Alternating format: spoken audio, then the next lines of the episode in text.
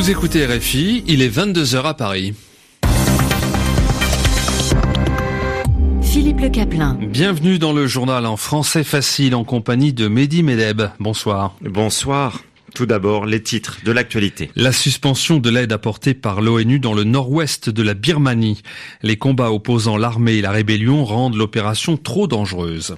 La première réaction du président du Kenya, dont l'élection est invalidée par la Cour suprême. Mon pays a un problème avec son système judiciaire, dit en substance Uhuru Kenyatta. La médaille d'or de Teddy Riner au championnat du monde de judo à Budapest, c'est le neuvième titre d'affilée pour le français. Le journal. Le journal. En français facile. En français facile. Ce chiffre fourni par l'ONU à cause des combats en Birmanie, ce sont quelques 60 000 personnes qui ont fui au Bangladesh en raison des combats qui opposent l'armée et la rébellion. Et puis l'ONU annonce la suspension de ses distributions d'aide alimentaire en raison de ces combats justement, Nicolas Falaise. 250 000 personnes sont affectées par la suspension de cette aide alimentaire selon l'ONU. Ce sont principalement des populations déplacées qui bénéficiaient jusque-là de ce soutien. La situation s'est dégradée ces derniers jours avec le déclenchement d'une opération militaire et le travail des humanitaires est aussi compliqué par les déclarations de la dirigeante birmane Aung San Suu Kyi, selon laquelle des rations alimentaires ont été retrouvées dans des camps de rebelles Rohingyas. C'est pour les mêmes raisons que l'ONG Action contre la faim annonce également la suspension d'une partie de son activité dans l'ouest de la Birmanie. ACF estime que cette décision concerne 10 000 personnes en situation de vulnérabilité extrême. De son côté, le gouvernement birman affirme que 2600 maisons ont été incendiées ces derniers jours dans la région où se déroulent les violences.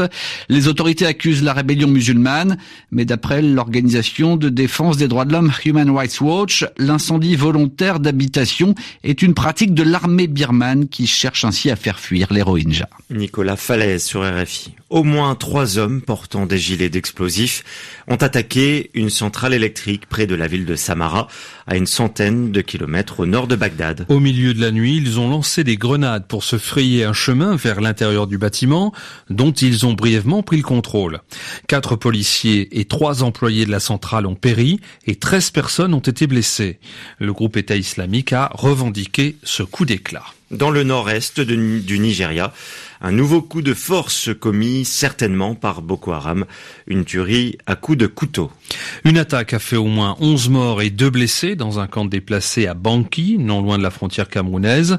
Ouvert en 2015, le camp de Banki était considéré pendant longtemps comme une zone humanitaire sûre. C'est à chacun son tour entre les États-Unis et la Russie. Depuis jeudi, avant-hier, et l'ordre par le gouvernement américain aux autorités russes pour qu'elles ferment son consulat à San Francisco et ses missions commerciales à Washington et New York, il y a une escalade. La Maison-Blanche a menacé de perquisition les bâtiments en question s'ils ne sont pas fermés avant ce soir. Et puis ce matin, la Russie a convoqué le numéro 2 de l'ambassade américaine américaine à Moscou, alors que c'est aujourd'hui que ces trois bâtiments doivent être fermés. Romain Le Maresquier.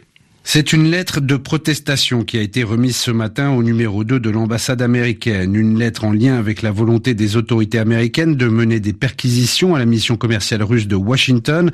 Dans un communiqué publié ce samedi matin, le ministère russe des Affaires étrangères rappelle qu'à compter de ce jour, et suite à un ordre de l'administration américaine, l'accès au bâtiment de la mission commerciale de Washington n'est plus permis alors que ce bâtiment est une propriété russe et qu'il bénéficie de l'immunité diplomatique. Moscou demande aux autorités américaines de cesser, je cite, les violations grossières du droit international et dit se réserver le droit de prendre des mesures de représailles sur la base de la réciprocité, c'est-à-dire le même argument employé par les Américains pour ordonner ces trois fermetures, puisqu'il s'agit là d'une conséquence de la réduction imposée fin juillet par Moscou du nombre d'employés et de diplomates de la représentation américaine en Russie. Ces derniers mois, les tensions entre le Kremlin et la Maison Blanche n'ont fait que s'amplifier, contrairement aux souhaits du nouveau locataire de la Maison Blanche. Donald Trump a en effet toujours présenté la normalisation des relations entre ces deux pays comme l'un de ses principaux objectifs, un objectif qui semble de moins en moins atteignable. Au Kenya, où le président, dont la réélection a été invalidée par la Cour suprême en raison de fraude, déclare aujourd'hui que son pays a un problème avec son système judiciaire. La plus haute juridiction du Kenya a créé la surprise hier en annonçant qu'elle invalidait le scrutin du 8 août qui avait vu la victoire du chef de l'État sortant, Uhuru Kenyatta. Cela au motif d'irrégularités commises lors des opérations de vote. Dans un arrêt sans précédent sur le continent africain, la Cour suprême a également ordonné la tenue d'un nouveau scrutin dans un délai de 60 jours. Le journal en français facile. Donald Trump visite les zones sinistrées où des centaines de milliers d'habitants retournent peu à peu dans des habitations dévastées par la tempête. Le président américain a tweeté L'Amérique est avec vous à l'attention des deux États du Sud frappés par Harvey, qui a fait au moins 42 morts et causé des dégâts estimés entre 30 et 100 milliards de dollars. La présidence a présenté au Congrès une demande pour débloquer près de 8 milliards de dollars en urgence afin de venir en aide aux victimes. Mais pour Ed Brown, qui milite à l'association Riverains contre les inondations, le président américain devrait surtout changer radicalement de politique en matière de prévention.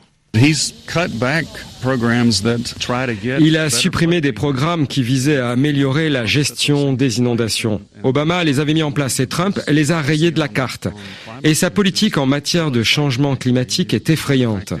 Le fait est que les océans sont beaucoup plus chauds, il y a beaucoup plus de vapeur d'eau et par conséquent, les tempêtes deviennent nécessairement plus fortes. Donc, on peut s'attendre à plus d'événements comme celui-ci. J'espère qu'on obtiendra de l'aide grâce au programme qu'il va mettre en place, mais les gens qu'il a écoutés jusqu'ici ont supprimé d'importants changements dans les plans de lutte contre les inondations. Et j'espère qu'il va réaliser cela et changer d'avis, reconnaître que les programmes qu'il a interrompus doivent être remis en place et que les gens qui le conseillent ne sont pas préoccupés par le sort de la population. Ils pensent au business, au développement peut-être, je dirais même qu'ils ne pensent qu'au profit.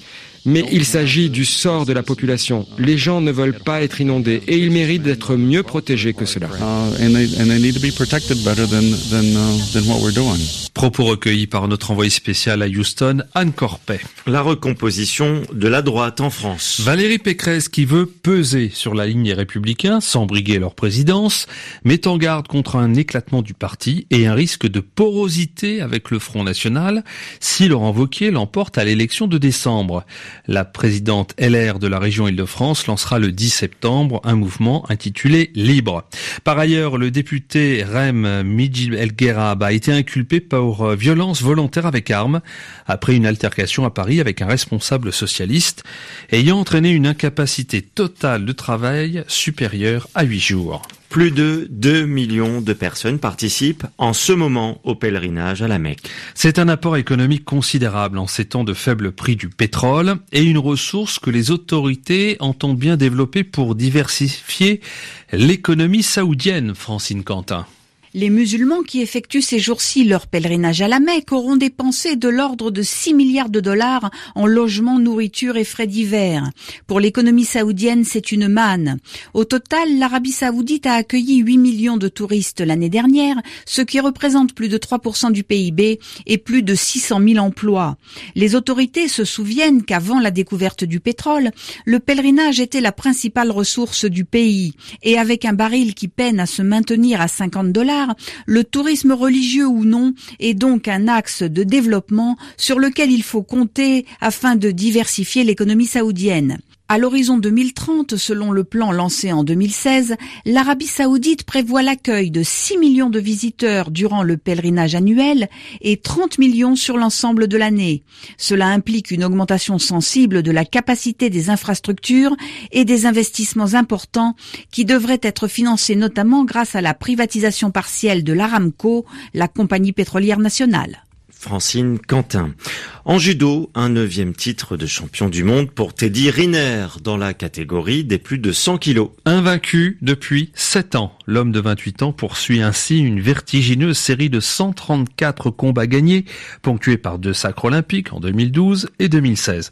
Et puis la fin de parcours au championnat du monde d'Emilie Andéol dans la catégorie des plus de 78 kilos après s'être incliné en repêchage à Budapest. Allant jusqu'au bout de ses forces, le français François Den a remporté à Chamonix l'Ultra Trail du Mont Blanc. Il a bouclé les quelques 170 km en 19 heures devant la légende de la discipline, l'espagnol Kilian Jornet. Cela en affrontant le vent, la neige et le froid avec des températures négatives en tournant autour du Mont Blanc. C'est la fin de ce journal en français facile. Bonne soirée.